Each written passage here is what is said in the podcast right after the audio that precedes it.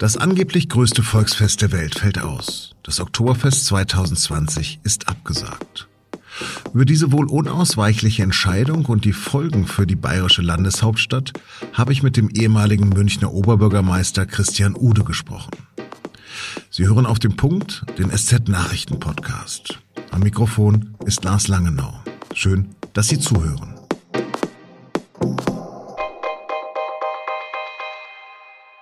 Es ist aber für die Münchner und Münchner, für die Bayern insgesamt 70 Prozent der Besucherinnen und Besucher des Oktoberfests stammen aus Bayern. Das zentrale Fest und das Highlight des Jahres, jedenfalls für ganz viele Menschen und das einfach nicht stattfinden zu lassen, ist schon eine bittere Pille, das muss ich ganz deutlich sagen. Ja, eine bittere Pille ist es, die Münchens Oberbürgermeister Dieter Reiter am Dienstag um Punkt 9 Uhr verkündete. Das wohl größte Volksfest der Welt oder auch die größte Massenintoxikation der Welt, wie einst die Taz geschrieben hat, findet dieses Jahr nicht statt. Der Anstich des ersten Bierfasses am 19. September 2020 ist wegen der Covid-19-Pandemie abgeblasen.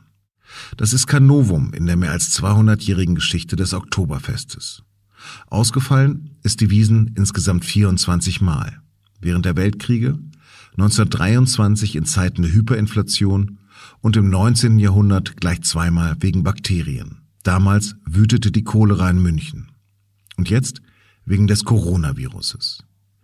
Der bayerische Ministerpräsident Markus Söder hat die Entscheidung so zusammengefasst. Man kann weder Abstand halten noch mit Mundschutz arbeiten auf der Wiesen. Es geht nicht. Wir haben immer Gäste aus der ganzen Welt. Und wir sind uns auch einig, dass irgendwelche Kleinfeste, Halbalternativen und nur für bestimmte, dass das alles nichts bringt. Die Wiesen ist richtig oder gar nicht. Gescheit oder gar nicht. Ich persönlich hatte kurz nach dieser Pressekonferenz schon die ersten Kommentare von Freunden für eine Wiesen der Horm auf dem Handy. Oh no, Notsoft ist C-Fix bis zu das Dirndl hätte eh nicht mehr gepasst. Und die ersten freilich ironischen Tipps für ein Oktoberfest zu Hause. 0,75 Liter Bier in einen Maßkrug einschenken, 200 Euro anzünden, laut Hullapaloo singen und sich aufs Hemd kotzen. Prost. Das ist natürlich witzig, aber die Absage trifft viele Menschen wirtschaftlich ins Mark. Das Oktoberfest hatte zuletzt 6,3 Millionen Besucher und einen Umsatz von mehr als einer Milliarde Euro. Für Schausteller, viele Bedienungen und Hotels ist die Absage eine Katastrophe. Aber es ist trotzdem letztendlich eine schwere, aber sehr verantwortungsvolle Entscheidung. Auch wenn Bund und Länder bislang eigentlich nur bis Ende August alle Großveranstaltungen abgesagt hatten. Darüber habe ich mit Christian Ude gesprochen, dem Vorgänger von Dieter Reiter. Ude begann einst als Volontär und Redakteur bei der Süddeutschen Zeitung und war von 1993 bis 2014 Oberbürgermeister der Landeshauptstadt Bayerns. Herr Ude, wie trifft Sie diese Absage der Wiesen persönlich? Also sie trifft mich ehrlich gesagt überhaupt nicht, weil ich äh, seit vielen Tagen, wenn nicht Wochen damit gerechnet habe. Denn wir haben doch schon bei dem kleinen Nest Ischgl gesehen, was ein paar Après-Ski-Partys auslösen können, wenn Gäste aus anderen Regionen dabei sind. Da kann man sich gar nicht vorstellen, was ein Oktoberfest bewirkt mit zwei Millionen Gästen aus dem Ausland, aus äh, vier, fünf Kontinenten. Das ist äh, ein super GAU.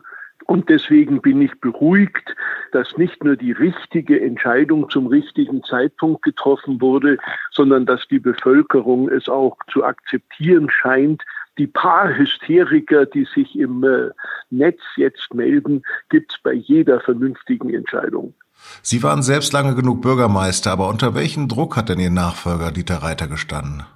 Also ich glaube, äh, dass eine Absage wirklich eine ganz schwerwiegende Entscheidung ist, äh, die auch sehr weitgehende wirtschaftliche Konsequenzen hat und nicht nur für die Wiesenzeltbarone, sondern halt auch äh, für tausende Menschen, die auf der Wiesen arbeiten und damit ihren Jahreshaushalt aufbessern, für die gesamte Hotellerie, nicht nur in der Stadt München, sondern in der ganzen Region, aber auch für Verkehrsunternehmen und Einzelhandel Das sind ja in der Summe Milliarden, die nicht nur auf der Theresienwiese stattfinden.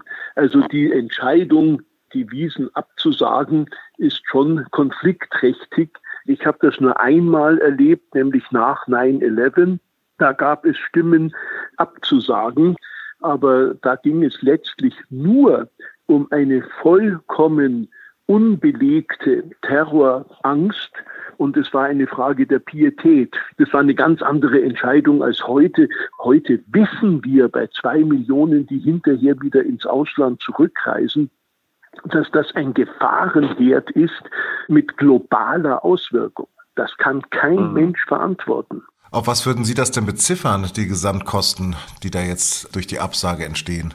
Oder auf die Einnahmen, auf die man verzichten würde? Ja, man kann nicht von Kosten reden, denn vieles lässt sich ja noch vermeiden. Und die Investitionen rentieren sich halt in den nächsten Jahren. Die Wiesenwirte werden ja nicht zu armen Leuten dadurch, sondern sie können ihre Investition ein Fest lang nicht nutzen. Es gibt enorme Ausfälle in der Hotellerie, in der Gastronomie und es gibt ja Ideen, das Oktoberfest 21 und bis dahin sind ja noch fünf Monate und ein Jahr, dass da dann vielleicht länger und intensiver gefeiert werden kann. Ja, was halten Sie davon? Also ich kann mir zum ersten Mal eine Verlängerung tatsächlich vorstellen. Die ist ja in der Vergangenheit immer nur von bestimmten Interessengruppen gefordert worden. Und die Veranstalter selber, die Schausteller und Wirte, haben gesagt, das können wir nicht. Mehr als zwei Wochen sind nicht zu tabacken. Aber wenn man es eben viele Monate vorher weiß und planen kann, dann ist eine dreiwöchige Wiesen, denke ich, ausnahmsweise schon einmal vorstellbar. Und diese Idee, die auch so durch das, die rumkursierte, ein Oktoberfest nur für Münchner, haben Sie das für völlig unpraktikabel gehalten? Nein, das halte ich wirklich für absurd. Äh, wollen wir dann Personenkontrollen beim Wieseneingang haben? Wie soll die Distanz durchgehalten werden, die ja selbst im Fußballgeschehen verlangt wird? Aber nochmal sozusagen, wenn wir jetzt über die Folgen nochmal gesprochen haben, über die Schausteller, das sind ja riesige Einnahmeverluste, die sie zu verzeichnen haben. Wie kann man denen denn jetzt eigentlich helfen oder muss denen äh, München helfen? Also mit Sicherheit wird es auch hier Überlegungen der Hilfe geben müssen. Aber ich möchte mich jetzt nicht für bestimmte Sonderinteressen äh, stark machen. Also da gehen mir zum Beispiel Künstler, die das ganze Jahr über von ihrer Kunst leben, sei es als freie Schauspieler oder freie Musiker, sehr viel näher. Denn die sind jetzt schon seit einigen Monaten auf dem Trockenen und haben trostlose Monate vor sich. Und da zu helfen, ist dann doch wichtiger als im Schaustellergeschäft, wo man äh, doch zugeben muss, dass die immer ein hohes Risiko haben, dass mal ein Volksfest verregnet oder auf eine Krisensituation stößt. Welche Rolle spielte denn bei der Absage der Ministerpräsident Markus Söder und wie bewerten Sie seine Rolle gerade? Also ich bin der Meinung, man soll einen Politiker nicht nach der grundsätzlichen Einstellung oder Sympathie und Antipathie beurteilen, sondern nach dem, was er gerade macht. Und da muss ich sagen, habe ich härteste Kontroversen gehabt, als er 33.000 staatliche Wohnungen verscherbelt hat und zum Spielball der Spekulation machte. Aber ich finde jetzt, dass er in der Corona Zeit eine positive Rolle spielt und dass auch hier die gemeinsame Entscheidung zwischen Freistaat und Landeshauptstadt München gut vorbereitet und äh, sehr überzeugend präsentiert worden ist. Das muss man dann auch anerkennen, ohne dass man andere Punkte, die höchst kontrovers waren, unter den Teppich kehrt. Was wird denn das für eine Stadt sein im Herbst? Wird das ein ganz anderes Lebensgefühl sein? Also natürlich spielt das Oktoberfest eine Riesenrolle.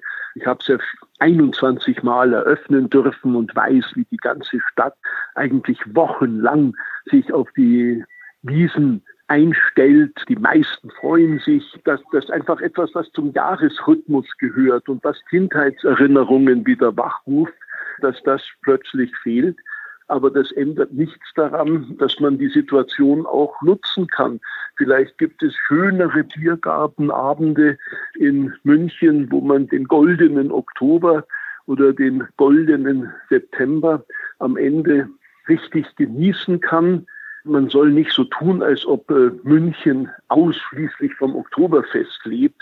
Es ist nicht das Münchner Leben schlechthin. Ich glaube, dass die Gastronomie in allen Stadtvierteln und die Theater, aber auch Kinos eine größere Rolle spielen, weil sie tagtäglich wirken und das im gesamten Stadtgebiet. Herr Ude, ganz herzlichen Dank. Dann hoffen wir mal, dass das so kommt, dass wir zumindest diese Kultur dann wahrnehmen können.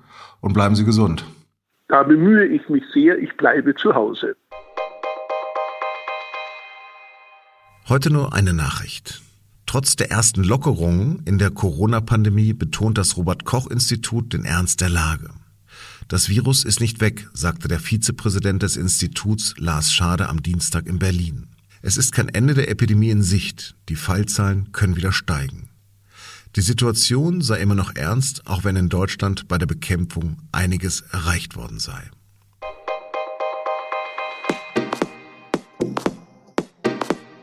Eigentlich galt die Meinung, dass ein Mundschutz nichts bis wenig gegen das Coronavirus bringt. Oder besser, eher ein Fremdschutz ist. Jetzt aber führt ein Bundesland nach dem anderen genau diesen Mundschutz im öffentlichen Nahverkehr und beim Einkaufen ein. Aber gibt es dazu neue Erkenntnisse? Das beantwortet mein Kollege und Arzt, der Medizinredakteur Dr. Werner Bartens. Diese Masken, diese einfachen Masken, die bieten keinen Schutz vor Viren. Dazu sind die Lücken im Gewebe einfach zu groß. Was man durch diese selbstgemachten oder diese einfachen Schutzmasken erreichen kann, ist so eine Art Tröpfchensperre. Also gerade beim Husten oder Niesen, da gelangen die Flüssigkeitströpfchen, die Aerosole nicht mit solcher Wucht in die Umgebungsluft. Und wenn das alle tragen, trägt das natürlich dazu bei, dass insgesamt der Ausstoß an Tröpfchen und Aerosolen vermindert wird. Wie gesagt, es schützt aber nicht vor Viren und es darf vor allen Dingen nicht dazu führen, dass man meint, weil man eine Maske aufhat, kann man sich jetzt ja näher kommen, man wäre ja durch diese Maske geschützt. Man kann sich das vielleicht so vorstellen, wenn ich einen Regenschirm mit Löchern trage, dann bin ich zwar ein wenig geschützt, ein wenig nass werde ich aber trotzdem. Zur Pflege oder zum Umgang mit diesen Masken ist gesagt, so fassen viele Leute, die jetzt schon eine tragen, die Masken beispielsweise vorne an, also vor den Bereichen vor Mund und Nase, innen wie außen, und das ist nicht Sinn der Sache. Man sollte die also an den Gummibändeln oder an den anderen Befestigungen festhalten. Für die selbstgemachten, selbstgenähten Masken gilt, bei 90 Grad waschen sind sicher alle potenziellen äh, Viren tot. Bei 60 Grad, wenn das eine gewisse Dauer und nicht nur ein paar Minuten übersteigt, reichen 60 Grad auch. Wenn Sie Werner Bartens auch eine Frage stellen wollen, dann schreiben Sie uns gerne eine Mail an podcast.sz.de. Redaktionsschluss für Auf dem Punkt war 15 Uhr.